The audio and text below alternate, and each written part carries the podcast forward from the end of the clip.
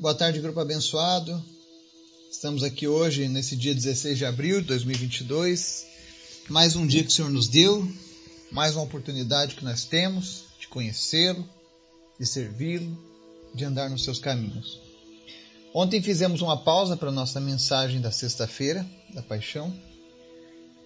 Hoje nós retomamos o livro de Oséias no capítulo 12 e amanhã a gente vai dar mais uma pausa e continuamos na semana que vem o estudo no livro de Oséias. Mas hoje nós vamos falar sobre o julgamento de Deus sobre Israel. Nós temos visto na história do livro de Oséias que não existe uma maldição sem causa e que por diversas vezes Israel foi desobediente, foi rebelde. Ela não queria andar com Deus. Por isso ela teve que sofrer essas atitudes. E hoje nós vamos ver alguns detalhes sobre a história de Israel. Amém? Mas antes da gente começar o estudo, quero convidar você para a gente estar orando, para que a gente esteja intercedendo por cada nome, por cada pessoa que tem se achegado a nós, especialmente lá da nossa lista. Vamos orar? Obrigado, Deus, porque tu és bom, tu és maravilhoso. Nós te amamos, nós te desejamos, nós queremos mais de ti. Obrigado pelo teu sacrifício, Jesus, que nos traz a paz. Nós queremos te agradecer, Senhor, por tudo aquilo que o Senhor tem feito nas nossas vidas. Visita, meu Deus, em especial cada pessoa que está nos ouvindo nesse dia. E Deus, supre cada uma das suas necessidades. Manifesta a sua graça, o seu poder.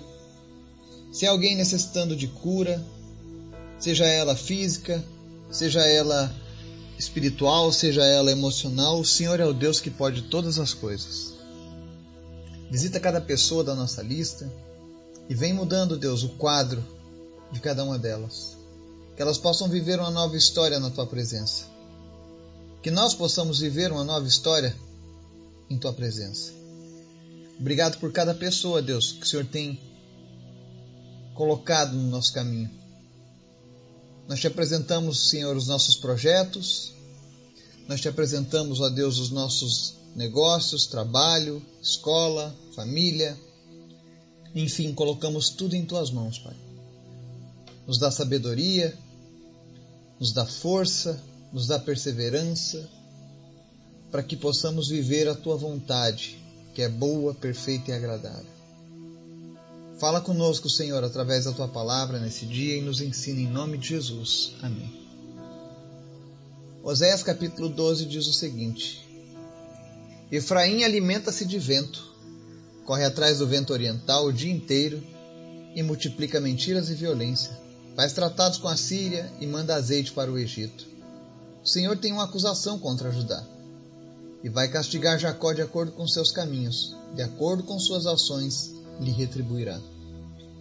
No ventre da mãe segurou o calcanhar de seu irmão.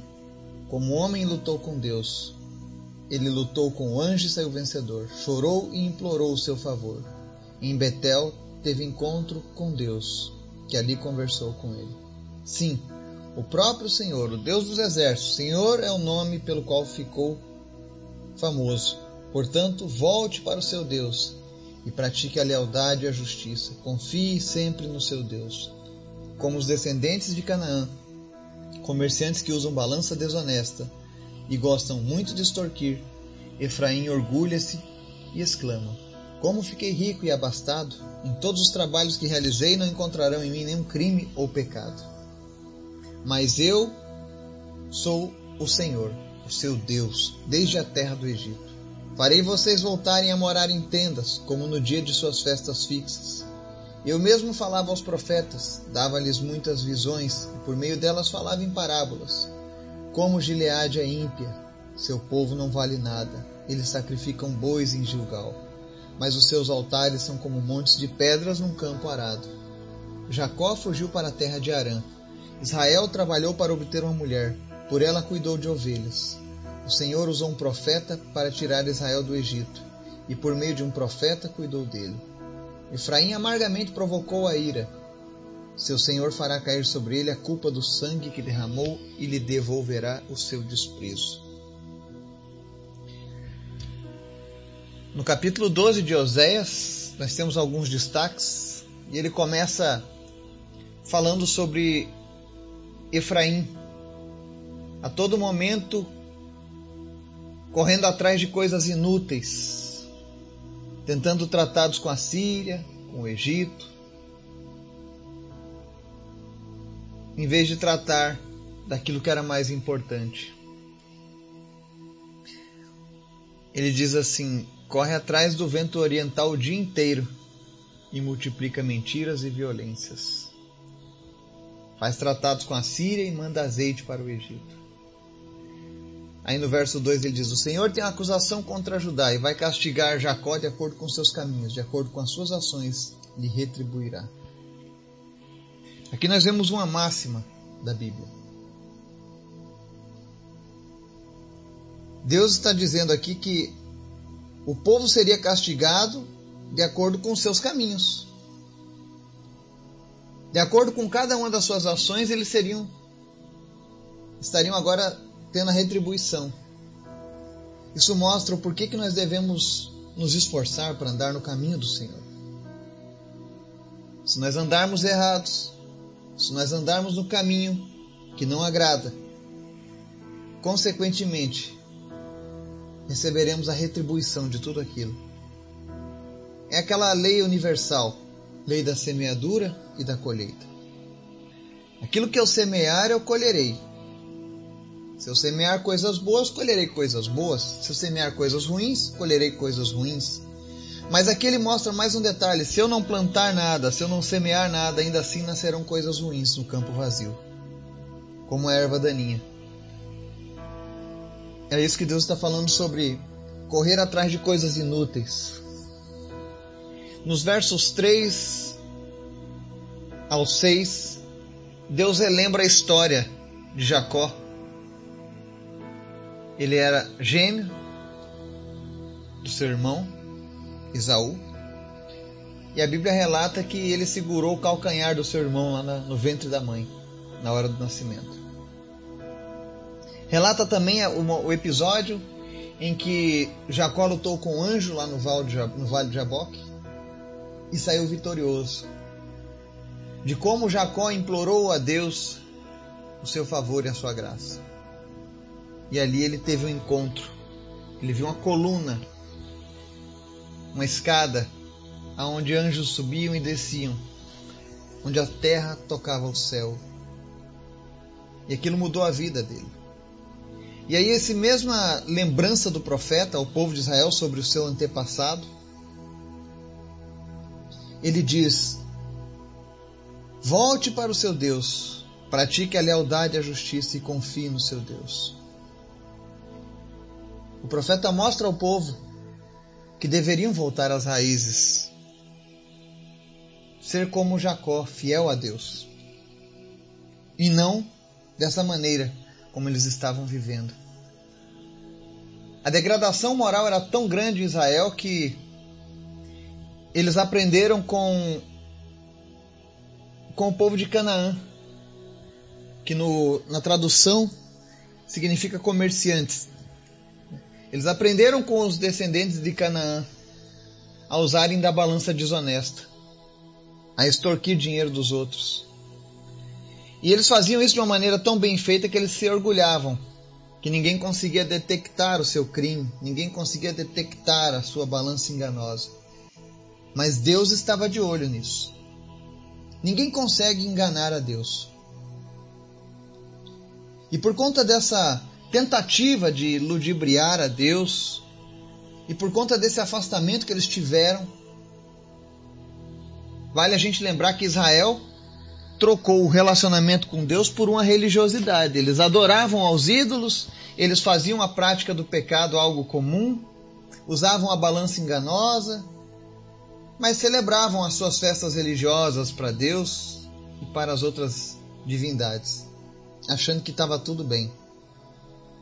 E aí no verso 9, Deus diz para eles: Farei vocês voltarem a morar em tendas, como no dia de suas festas fixas. Ou seja, Deus está dizendo para Israel que os dias de peregrinação iriam retornar. Por que, que Deus estava fazendo isso com Israel? Deus não amava Israel? Sim. E Deus precisava fazer eles refletirem novamente sobre o que era mais importante, sobre onde eles deveriam estar focando os seus esforços, aonde eles deveriam estar dando mais atenção.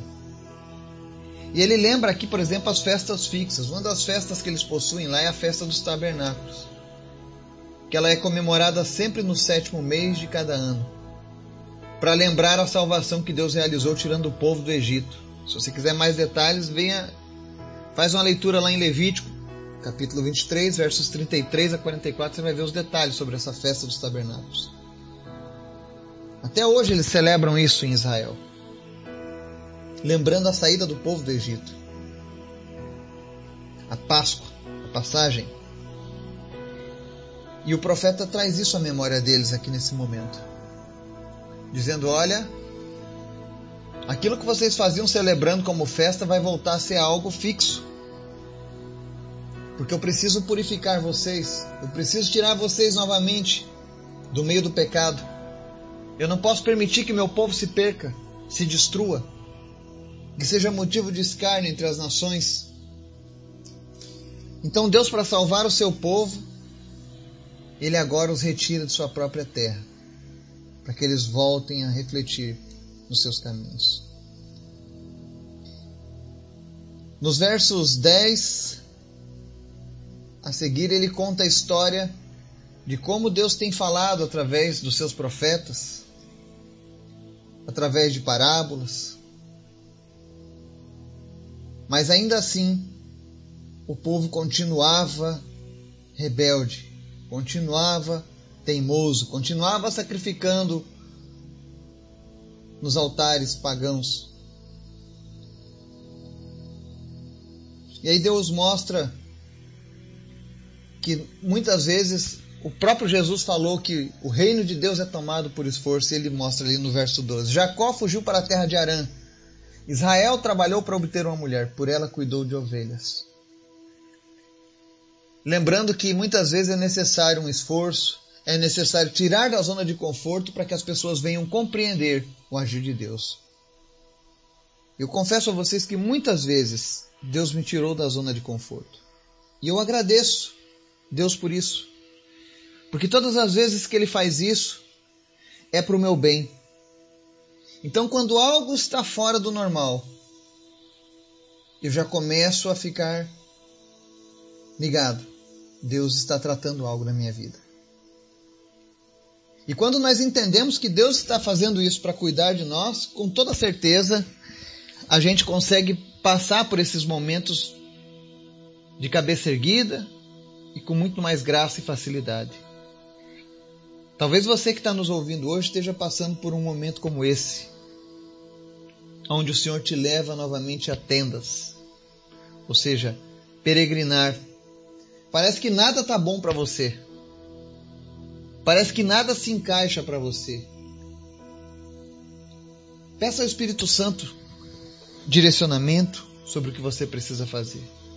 O que é que Deus requer de você nesse momento, para que você possa vencer essa provação que você está passando. Muitas vezes vai ser necessário trabalho duro, sair da zona de conforto, para que a gente compreenda de fato a vontade do Senhor. E aí o profeta encerra esse capítulo falando sobre o quanto Efraim ou Israel provocou a ira de Deus e que por conta disso Deus devolveria esse desprezo. O resumo do livro de Oséias, no capítulo 12, é que o Senhor Deus continua apresentando os pecados do seu povo. E agora ele destaca a preferência deles por aquilo que não alimenta. Tirando isso para os nossos dias, a gente vive hoje também num mundo cheio de atrativos cheio de coisas que chamam a atenção, que ocupam o nosso tempo, assim como era lá em Israel. E o que nós precisamos fazer é pedir a Deus sensibilidade para identificá-las. Não podemos permitir que a gente seja levado por essas muitas tentações que disputam a nossa atenção. Israel não soube fazer isso. Mas nós precisamos entender que o nosso foco determina o que amamos. Se o Senhor não for a nossa prioridade, se o Senhor não é aquilo em que nós estamos colocando o nosso foco principal, é porque existe alguma falha no nosso amor por Ele. E Deus está nos corrigindo, está nos mostrando, através desse exemplo que aconteceu lá no passado. Que nós saibamos dedicar o nosso melhor tempo, os nossos maiores esforços a estar na presença do nosso Pai amado. Que o Espírito Santo de Deus fale ao teu coração. Te traga cada vez mais próximo do Senhor. Amém? Que Deus nos abençoe e nos guarde. Em nome de Jesus. Amém.